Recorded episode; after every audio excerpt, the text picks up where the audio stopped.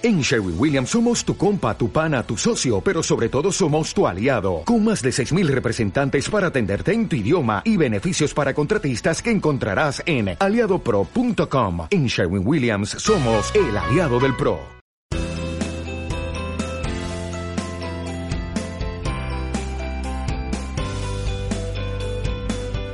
¿Qué tal? ¿Cómo estáis? Nosotros con muchas ganas de empezar un nuevo programa de Alcalingua Radio L. Para aquellos que aún no nos conozcan, os presentamos el programa de Alcalingua, Universidad de Alcalá, que hacemos para todos los interesados en aprender español y también para los profesores de español como lengua extranjera. Ambos encontraréis aquí un buen material para aprender o para vuestras clases, depende de cada caso. En cada programa os traemos noticias y consejos, la sección en la que resolvemos tus dudas con los profesores de Alcalingua y la tertulia con los estudiantes. Así es Alcalingua Radio L, un proyecto de Alcalingua para aprender y mejorar tu español, estés donde estés, de una manera diferente y participativa Búscanos como Alcalingua Radio L en Facebook y en Twitter y únete a nosotros. Soy Verónica González y os invito a que os quedéis con nosotros para descubrir esta nueva manera de aprender casi sin querer.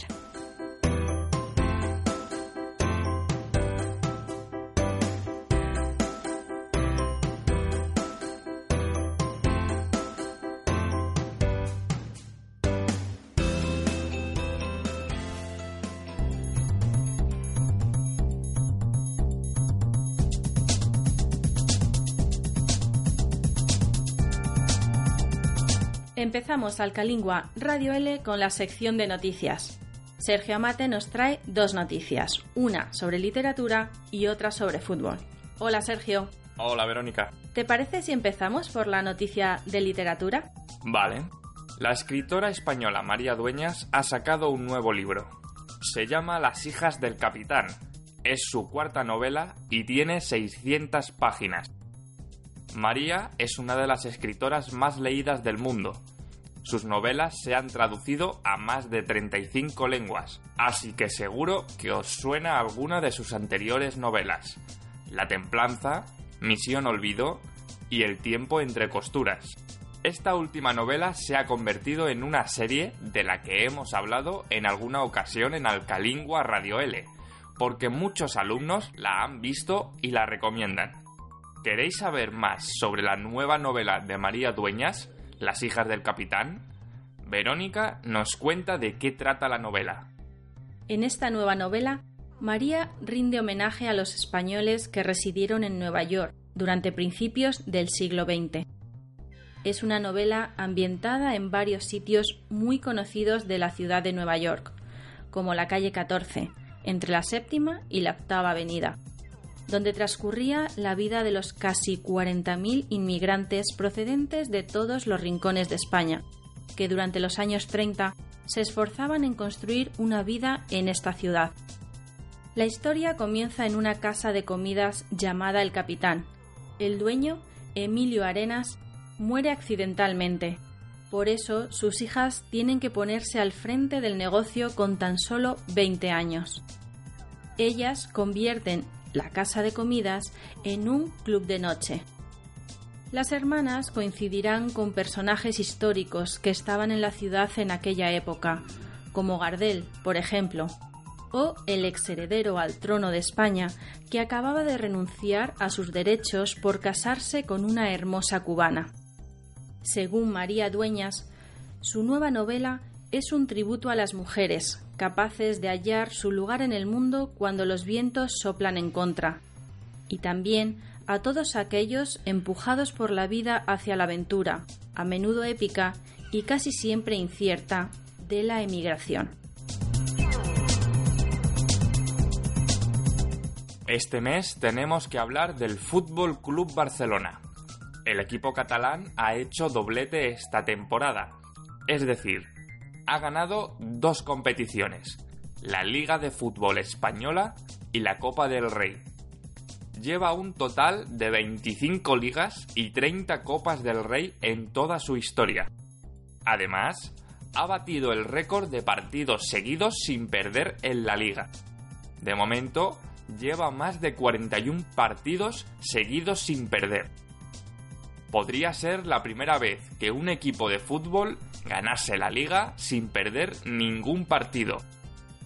En este éxito tiene mucho que ver su mejor jugador, que ha marcado más de 30 goles. ¿Quién es este famoso jugador del Barça? Sin duda, Leo Messi. Es el jugador más conocido del Fútbol Club Barcelona y uno de los mejores jugadores de fútbol de la historia. Leo Messi nació el 24 de junio de 1987 en Rosario, Argentina. Ha ganado de momento más de 30 títulos con el Barcelona. Entre los más importantes están las 8 ligas de España, las 6 Copas del Rey y las 4 Copas de Europa. Además, fue medalla de oro olímpica con la selección argentina en 2008.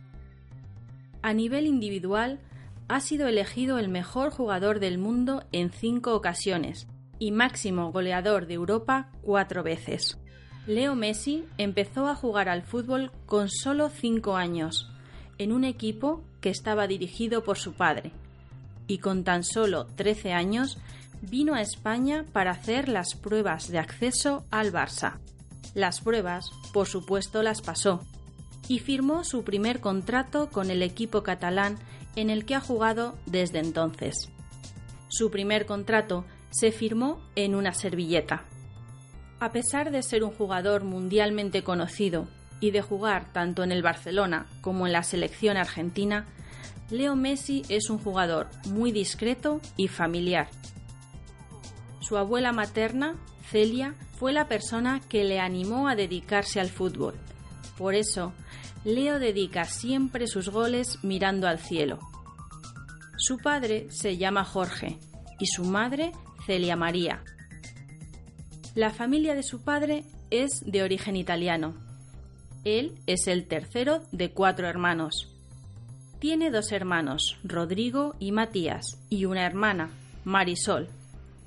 Dos de sus primos también son futbolistas, Maximiliano y Emmanuel. Se casó en 2017 con su novia de toda la vida, Antonella, con la que tiene tres hijos. Algunas curiosidades de este jugador son que le llaman la pulga por su estatura, su velocidad y agilidad, igual que esos pequeños insectos. Le gusta la música, de hecho, toca la guitarra. También le gustan los animales. Tiene dos perros, y además es embajador de UNICEF. Y si nada nos libra de la muerte, al menos que el amor nos salve de la vida. Pablo Neruda, escritor chileno. Estudia en Alcalingua, Universidad de Alcalá, tu escuela de español en Alcalá de Henares, Madrid. Entra en www.alcalingua.com y conoce todo lo que te ofrecemos para que aprendas español de una forma rápida, eficaz y divertida. Ven a Alcalingua y vive una experiencia inolvidable. Este mes, en Alcalingua Radio L, nos van a acompañar dos nuevas alumnas de Alcalingua que vienen de Estados Unidos. Ellas se llaman Abigail y Melissa. Hola chicas, bienvenidas. Hola, gracias. ¿De qué parte de Estados Unidos venís? Yo soy de Oregon, es en el noroeste de los Estados Unidos. Y yo soy de Kansas, es en el centro de los, los Estados Unidos. ¿Y cuánto tiempo llevabais estudiando español en vuestras ciudades antes de venir? yo estudio español ah, en mi escuela secundaria para cuatro años más o menos ah, y un año en mi universidad en Utah también. Abigail, ¿en tu casa? Y yo estudié más o menos tres años en mi escuela secundaria y un año en mi universidad. Ah, no está nada mal. ¿Y por qué habéis decidido venir a España a seguir mejorando vuestro español, que ya es muy bueno, tengo que deciros? yo quiero ir a España porque yo aprendí sobre España cuando tome clases de español y quiero visitar y um, aprender más sobre la cultura y más de la lengua también para mejorar. Abigail. Y en mi universidad en los Estados Unidos yo estudio literatura eh, y hay muchos eh, escritores y aut- autores ah, que escribieron en español. Cervantes, Gabriel García Márquez y quería leer sus libros en español. Ajá. Entonces yo quiero aprender el idioma más mejor. Más y mejor. Entonces sí que teníais algunos conocimientos, sabíais algo de España antes de venir, ¿no? sí. Y es como os la imaginabais, como habíais leído en los libros. Ah, es mejor. Es, más mejor. Me encanta España. Os gusta, muy bien. Sí, Me, sí. me alegro mucho. ¿Y las clases en Alcalingua, qué tal son? Ah, me encantan mis clases en Alcalingua. Ah, nuestros profesores son divertidos y pacientes con nuestros. Sí, es Sí. verdad, es verdad. O sea que los profesores pacientes y las clases bien os están ayudando a mejorar. Sí, mucho. Muy Sí, bien. Sí. Pues espero que la experiencia hasta ahora, como estáis diciendo, sea positiva, esté siendo muy positiva y que también pues paséis un buen rato aquí grabando este programa, que me habéis dicho que es la primera vez que grabáis un programa, ¿no? Sí. Genial. Pues estáis preparadas para continuar. sí. Sí. Vamos a seguir con las recomendaciones que nos traéis. No conozco mucho a Melissa, pero me da la sensación de que es un poco golosa, que te gusta mucho el dulce. Sí, ¿Puede mucho. ser? es verdad. Ya veréis por qué, por qué lo digo. Cuéntanos, ¿cuál es tu recomendación? Ah, mi recomendación es una pastelería en el centro de Madrid, en el Puerto del Sol. Ah, se llama La Mallorquina. Am, aquí hay muchos pasteles tradicionales y famosos de España. Esta pastelería se fundó en 1894, entonces es muy antiguo y aquí mi pastel favorito es una napolitana de chocolate. Ah, es muy rico y me encanta. Y cada vez que yo fui a Madrid, yo voy a esta pastelería. Comes muchas napolitanas. Sí, muchas. ¿Y en Estados Unidos no hay eh, este tipo de pastelerías o este tipo de bollo? No, no con todos los tipos que tienen en España. ¿Cuándo fue la primera vez que la probaste? ¿Te acuerdas? Am, la primera vez fue la segunda semana en España. Ah, yo fui a Madrid con mi grupo de BYU y todos am, probamos, probamos los ah, pasteles y todos dijeron que son muy bien y sí. Abigail, ¿tú has probado la napolitana de chocolate? Sí, es verdad, son muy ricos y muy deliciosos. Muchas gracias, Melissa. Gracias. Abigail, en tu caso nos vas a recomendar algo de música, ¿verdad? Am, es una canción, se llama Pánico Práctico. Es am, una canción de el grupo Izal. Izal. Izal. Ah, y yo encontré ah, esta canción por internet en YouTube. En- me encanta la música de indie, pop, rock. Entonces, ah, me gusta esta canción. Es muy único y mi, me encanta el estilo de El la estilo. música. O sea, que conociste por casualidad este grupo. Estabas buscando en internet música y de repente apareció. Sí. Ajá. Mm, No sé si os ha dado tiempo a ir de conciertos en España. ¿Habéis ido a algún concierto en España? No. no, no habéis visto a este grupo, por ejemplo, en concierto, entonces. No, es un grupo de Madrid. Es un grupo madrileño que lo forman cinco músicos y que se juntaron en 2010. Mm, sí. ¿Sabes por qué el grupo, o sabéis por qué el grupo se llama Izal? Sí, es el apellido del ah, su ah, vocal vocal... ¿De su vocalista? Vocalista. ¿De su vocalista Sí. o cantante? Cantante, sí. Eso es. Su cantante se llama Miquel Izal y de ahí viene el nombre de este grupo. Y has elegido este grupo y en concreto una canción que se llama Pánico Práctico. ¿Por qué esta canción? ¿Por qué te gusta especialmente? Primer, eh, el título de, de la canción es muy único y es muy diferente. Cu- Cuando es práctico el pánico, es, es un poco raro, pero... Es contradictorio, ¿no? Sí, sí, pero es muy interesante y el, el ritmo y la, la letra, todos son muy interesantes y Ujú. me gusta mucho. Melissa, ¿te gusta también a ti este grupo o este tipo de música? Ah, sí, me gustan muchos tipos de música, pero incluyo esto. Este también. Sí. ¿Hay algún otro grupo español que conozcas y te guste? Ah, no sé muchos grupos españoles. Hay ah, La oreja de Van Gogh. Ah, sí, La es oreja un de Van Gogh. otro que me gusta. Muy bien, conocéis un poco, ¿no? La música en España. Pues eh, vamos a escuchar esta canción que nos trae hoy Abigail, que se llama, como hemos dicho, Pánico Práctico y que canta el grupo Izal para que más gente conozca este grupo.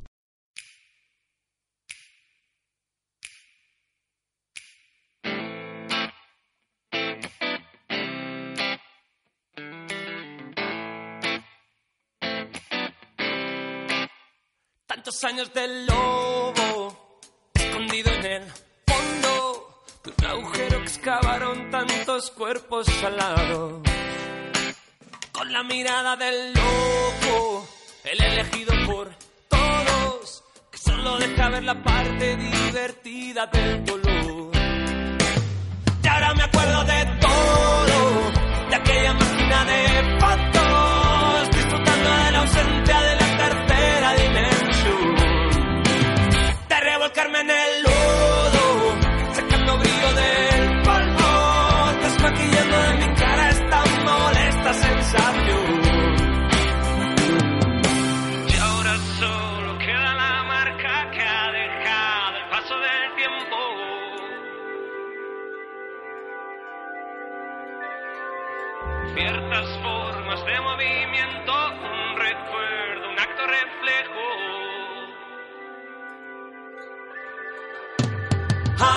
Al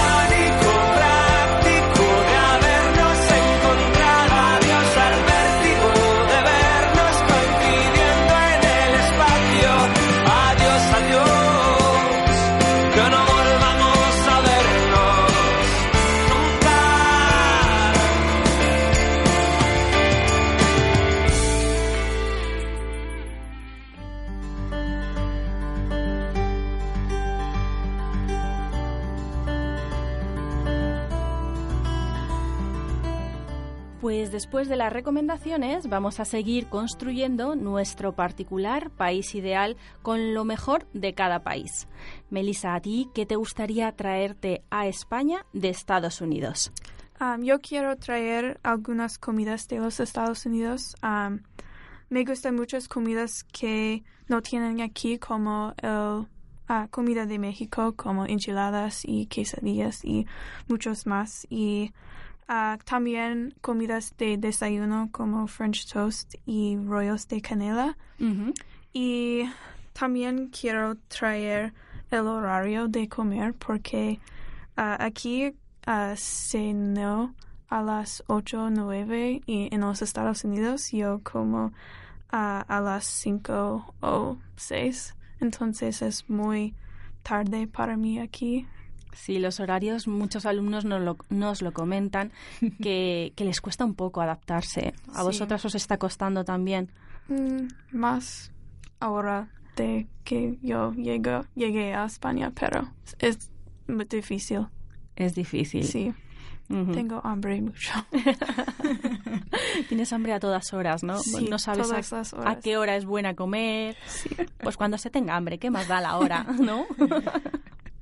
También te pasa el tema este de los horarios, Abigail. Sí, es un poco difícil, sí. ¿Con qué horarios pasa más? ¿Con el de la comida, con el de la cena, el desayuno o con todos? ¿Cuál es la comida que más os choca el horario?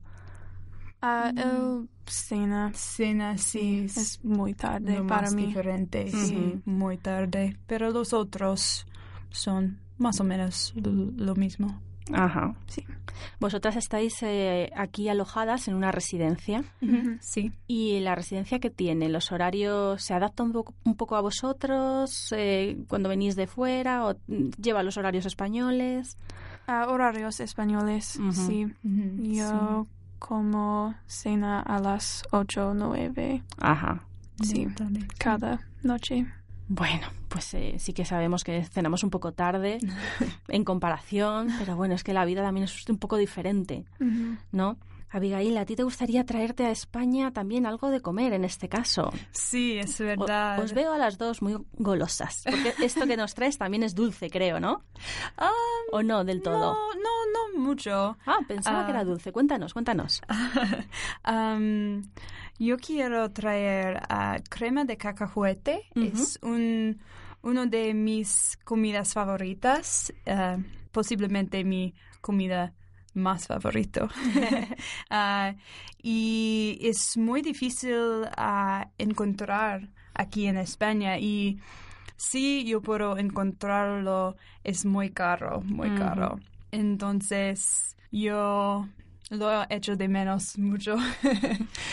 Es muy famoso en Estados Unidos, ¿no? En Sí. muchas películas sale, es algo que se conoce, pero no sé por qué es tan conocido, tan popular. Ah, no sé, lo am, se originó en los Estados Unidos y posiblemente es porque es tan popular.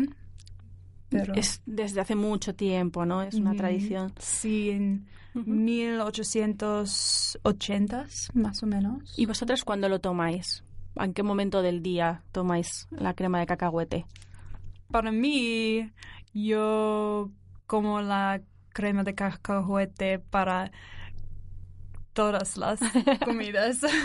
¿Para desayunar, para Sí, comer, cenar? Sí, todas. Melissa, ¿tú también? Ah, yo como con marmelada y pan mucho. Es un típico ah, comida de los Estados Unidos. Para almorzar. Almorzar, Al- sí. almorzar. ¿Y hay muchas marcas? Sí. Sí, sí. los más famosos son Jif o Skippy en los Estados Unidos. Ay, Qué interesante. y el sabor entonces no es dulce. Yo pensé que era dulce, no, sé por qué. No, no es dulce. Ajá. Yo me lo imaginaba que era como para un tipo de mermelada para el desayuno, pero ya veo que se puede comer en cualquier momento. Ujú, Sí, es Mira, verdad. aquí aprendemos un poquito todos. Pero aquí en España hay mucho nu- Nutella Sí. y me encanta esto también. Ah. sí, ese es eh, pues igual lo nuestro más tradicional junto con la mermelada, especialmente para desayunar o para merendar, Mm, sí. sobre todo para los para los niños. Lo que pasa que si te gusta de pequeño luego de mayor, pues también, si, puedes, sigues comiéndolo. Bueno, pues ya sabemos qué, qué echáis de menos y qué os gustaría traeros. Ahora me gustaría saber qué creéis que echaréis de menos cuando volváis a Estados Unidos. Melissa, ¿qué te gustaría a ti llevarte de España? De llevarte el transporte público de España porque es muy fácil para usar y es muy bueno para el medio ambiente. Y en los Estados Unidos yo conducí todos los lugares que necesitan ir y um, yo espero que los Estados Unidos pueden mejorar el transporte para que no necesiten conducir mucho. ¿Qué transporte público te gusta más aquí en España? ¿O cuál es el que más has usado tú? Um, yo uso el tren mucho y los metros cuando estaba en Madrid, Ujú. sí. Y yo uso el autobús un poco también, pero todos son muy bien. ¿Y en Estados Unidos, sobre todo, tenéis autobuses? Sí, hay autobuses, pero no son tan fácil que aquí. Ujú. En tu caso, Abigail, ¿qué es lo que te gustaría llevarte a Estados Unidos? Uh, um, me gustaría llevar los, a las plazas de España.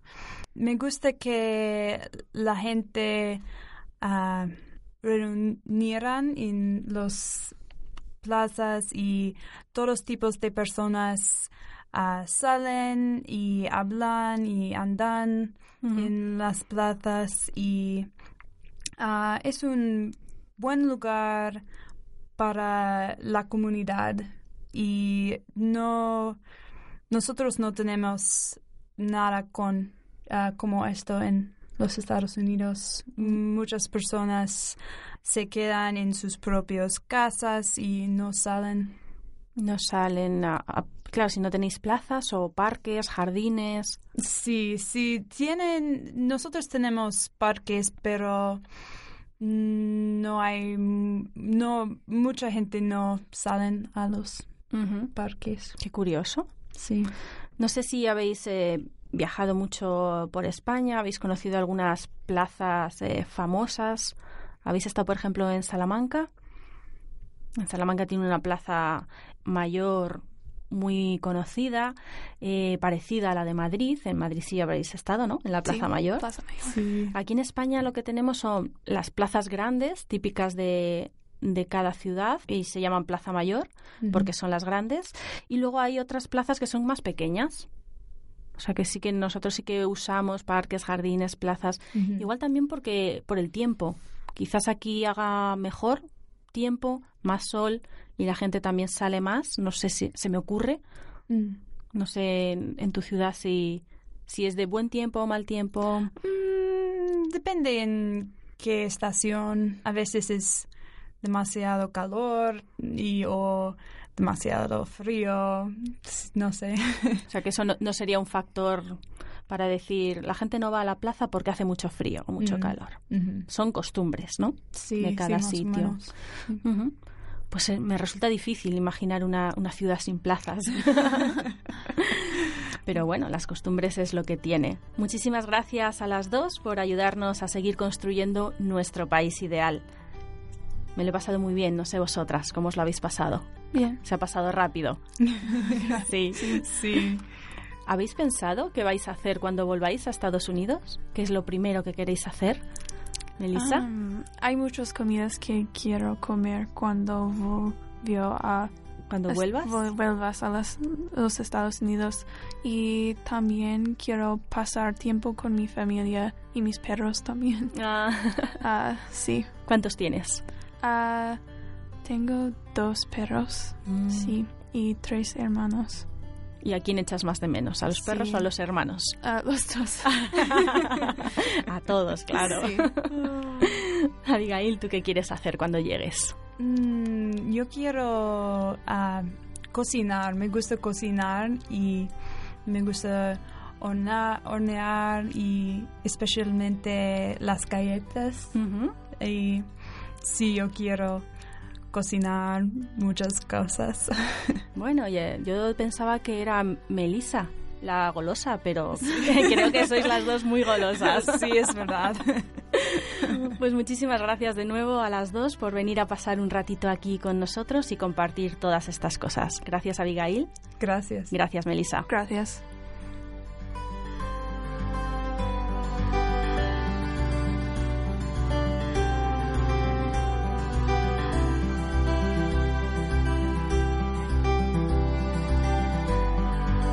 Pon tus ojos en quién eres. Conócete a ti mismo. Ese es el conocimiento más difícil que puedas imaginar. El Quijote, Miguel de Cervantes.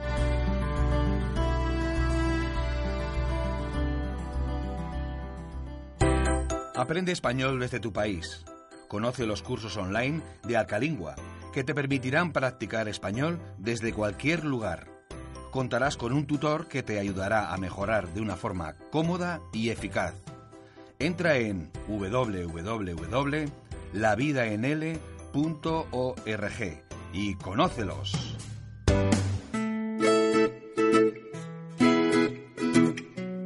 Este mes, en la sección de consejos de Alcalingua Radio L, vamos a daros consejos para que hagáis buenas presentaciones en clase. Hay personas a las cuales les cuesta mucho hablar en público. Tienen auténtico pánico a estas situaciones. Por eso, este mes os daremos algunos consejos para ayudaros con las presentaciones de clase. Sí, Hay gente que lo pasa tan mal hablando en público que incluso sufre ansiedad. Y como no queremos que os pase a vosotros, hemos preparado una serie de consejos para que vuestras presentaciones en clase no supongan ningún agobio. Estar un poco nervioso es normal. Lo importante es controlar esos nervios cuando se habla en público. Por eso es muy importante preparar muy bien lo que se va a decir. Hay que trabajar sobre lo que se va a decir y practicarlo. Aunque antes de empezar a preparar la presentación, sería bueno tener en cuenta algunas cosas que pueden ayudar a mantener la calma. ¿Verdad, Sergio?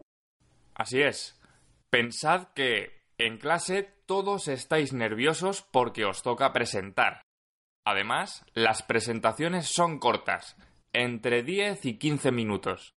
Estos minutos puede que pasen muy rápido o muy lentos dependiendo de vosotros. Intentad ser positivos y seguros. Si lo pasáis bien, vuestros compañeros también lo harán. No pasa nada si os equivocáis podéis rectificar con naturalidad y seguir adelante sin dar importancia al error. Ahora ya podemos empezar la presentación. Sergio, ¿qué es lo primero que hay que hacer para preparar una buena presentación? Lo primero es pensar en el público que va a escuchar la presentación para adaptarnos a ellos. ¿Son compañeros de clase o son nativos? Si son compañeros de clase, hay que usar el vocabulario que los profesores han enseñado. Y si es necesario usar palabras nuevas, tenemos que explicar su significado. Se trata de que ellos aprendan sobre el tema de la presentación. Una vez que sabemos quién va a escuchar la presentación, lo que tenemos que hacer es investigar sobre el tema de la presentación. No tienes que ser un experto, pero sí tienes que estar informado para poder responder a las posibles preguntas que te hagan tus profesores y compañeros. Estar bien preparado da tranquilidad. Busca buenas fuentes de información. Libros, revistas, artículos, Internet. Pero no os fiéis de todo lo que se publica en Internet. Elegid bien de dónde sacáis la información. Como dicen los periodistas, contrastad la información. Esto significa buscar la información en más de un sitio para ver si verdaderamente es así. Os recomendamos que preparéis unas tarjetas o fichas con las ideas principales, con datos curiosos, con preguntas para vuestros compañeros. Además, mientras estáis preparando la presentación, estas fichas os ayudarán a recordar y estructurar la presentación. ¿Os habéis fijado en los presentadores de televisión? A veces llevan tarjetas en las manos y de vez en cuando las miran, pero no las leen. Tienen anotadas palabras claves o ideas principales para no olvidarse de nada y no perderse, pero no están mirándolas todo el tiempo. Eso es. Si lo preferís y os deja el profesor, también se puede usar un PowerPoint en las presentaciones pero igual que las tarjetas, os servirá de apoyo. En el PowerPoint no debe haber mucho texto, porque se trata de que vosotros lo expliquéis, no de que vuestros compañeros lo lean. Y una vez que tengáis preparadas las fichas, tarjetas o PowerPoint, tenéis que practicar lo que vais a decir y cómo lo vais a decir. Esto os ayudará a sentiros más seguros. Practicar es fundamental es la mejor manera de evitar coletillas como eh, este, mm, eh, bueno, salen cuando estamos improvisando o no sabemos qué decir. Podéis pedirles a vuestros amigos o familiares que os ayuden a practicar. Si no encontráis a nadie, también podéis practicar en voz alta frente a un espejo o grabaros para revisar después cómo lo habéis hecho. Si conseguís que alguien os ayude, luego tenéis que analizar la presentación con esa persona. Analizar juntos si es una presentación muy larga o muy corta, si es clara y fácil de entender, si los gestos y la mirada son correctos, etc. En una buena presentación hay que tener en cuenta, además del tema que se expone, cómo se expone. Es importante la actitud, la postura, Hay que intentar no cruzar los brazos, mirar a todo el mundo y hablar para que todos te oigan. Sí, hasta el último compañero de clase. Así que hay que hablar un poco más alto de lo normal, con ganas y con ilusión. Hay que entretener a los compañeros y al profesor, que no se duerman. Por eso, en tu presentación debes variar el tono de voz, la entonación y la pronunciación, en este caso, son más importantes que la gramática. La clave está en variar la entonación para hacer la presentación más entretenida e interesante. Los gestos son también importantes. Muchas veces, cuando hablamos en público, no sabemos qué hacer con las manos. Las manos pueden servir para remarcar lo que se está diciendo. Si no conseguís dominar el movimiento de las manos, es mejor dejarlas quietas que moverlas mucho. Tener algo en las manos, como un bolígrafo o incluso las tarjetas, puede ayudar a controlar el movimiento. Otro gesto que es importante, la sonrisa. Nos gusta ver a personas alegres y divertidas contándonos cosas, ¿verdad? Además, la sonrisa es contagiosa. Así que no olvidéis este detalle. Siempre es más agradable ver y escuchar a alguien que sonríe que a alguien que está serio. Y no solo la sonrisa es importante, también es importante la mirada, ¿verdad, Sergio? Sí, por supuesto. No hay nada peor que ver a alguien que está hablando mirando al suelo o leyendo tarjetas todo el rato. Hay que intentar mirar a todo el mundo. Así todos se sentirán incluidos y prestarán más atención. Si te cuesta mirar a todo el mundo, prueba a moverte un poco. No os quedéis parados e inmóviles durante la presentación. Ya casi estamos terminando. También hay que cuidar cómo terminamos una presentación ya que es la impresión final que se van a llevar. Sergio, ¿cómo se termina una buena presentación? Se puede terminar con una pregunta para tus compañeros o con una historia o anécdota. Incluso con una frase, estadísticas o resumen. Algo que ponga el punto final a tu presentación. Por último, una vez que terminamos la presentación, hay que reflexionar sobre cómo ha ido. ¿Hemos respetado el tiempo establecido? ¿Cómo nos hemos sentido? ¿Qué hemos hecho mejor? ¿Qué se puede mejorar en el futuro? Esta reflexión es muy importante para hacer las presentaciones cada vez mejor. Os deseamos mucha suerte en vuestras próximas presentaciones. Muchas gracias, Sergio. Muchas gracias a ti, Verónica.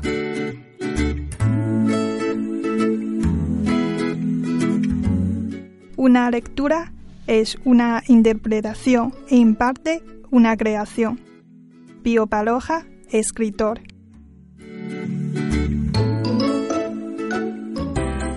¿Te gusta la enseñanza del español y su cultura a extranjeros? ¿Quieres ser un profesor competente, dinámico e innovador? ¿Quieres obtener un título oficial? En la actualidad hay una gran demanda de profesores de español en el mundo Conoce el máster universitario en enseñanza de la lengua y la cultura hispánicas para profesores de primaria y secundaria de la Universidad de Alcalá. Este máster semipresencial te permitirá obtener la formación que necesitas de una manera integral, flexible y eficaz. Estamos a punto de terminar el programa, pero antes tenemos que conocer qué nos tienen preparado los profesores de Alcalingua este mes. Nos acompaña un mes más Cecilia de Santisteban. Bienvenida de nuevo. Hola. ¿Qué vamos a practicar o aprender este mes? Pues vamos a aprender expresiones para hablar de dinero.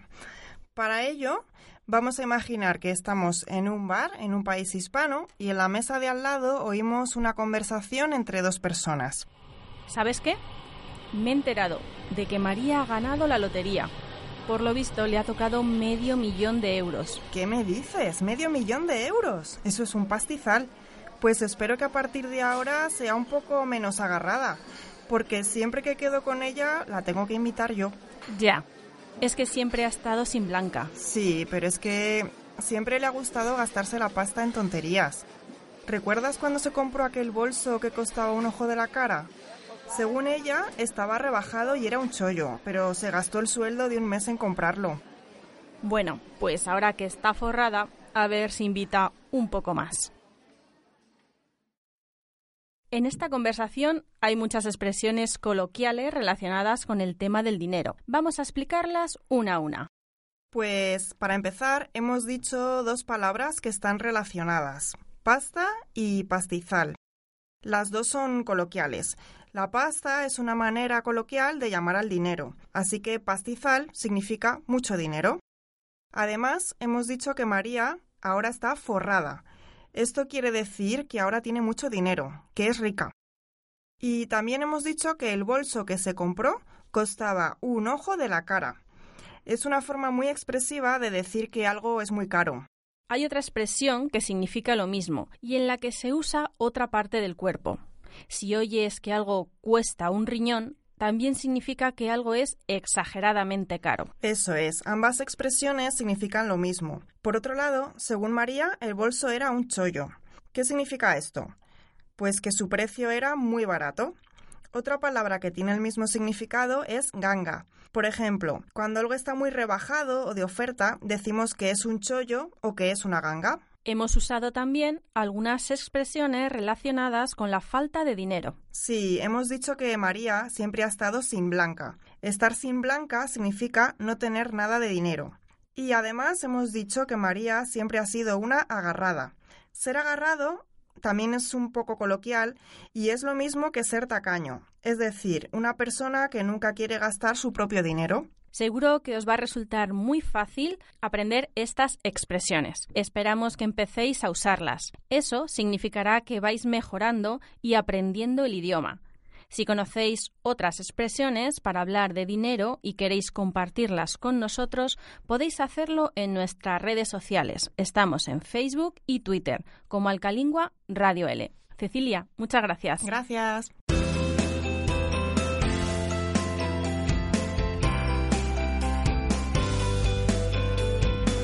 Hemos llegado al final del programa. Ahora es cuando empieza tu parte para seguir aprendiendo. No dejes de practicar español con nosotros. Todos los programas los puedes encontrar en iVoox. Puedes escucharlos, descargarlos, incluso comentarlos y suscribirte para no perderte ninguno. Escúchalos cuantas veces quieras. Ya sabes, cuanto más practiques y escuches un idioma, mejor para que lo aprendas. Y si tienes alguna duda, pregúntanos. Si lo prefieres, puedes escribirnos en Facebook y Twitter. Búscanos como Alcalingua Radio L. Síguenos y coméntanos lo que más te gusta del programa. Esperamos que este programa te haya sido de utilidad tanto si eres profesor de español como lengua extranjera como si eres estudiante. Saludos de Sergio Amate y de quien os habla, Verónica González. Os esperamos en el próximo programa con nuevos alumnos y profesores de Alcalingua para compartir este rato de radio en el que aprendemos todos.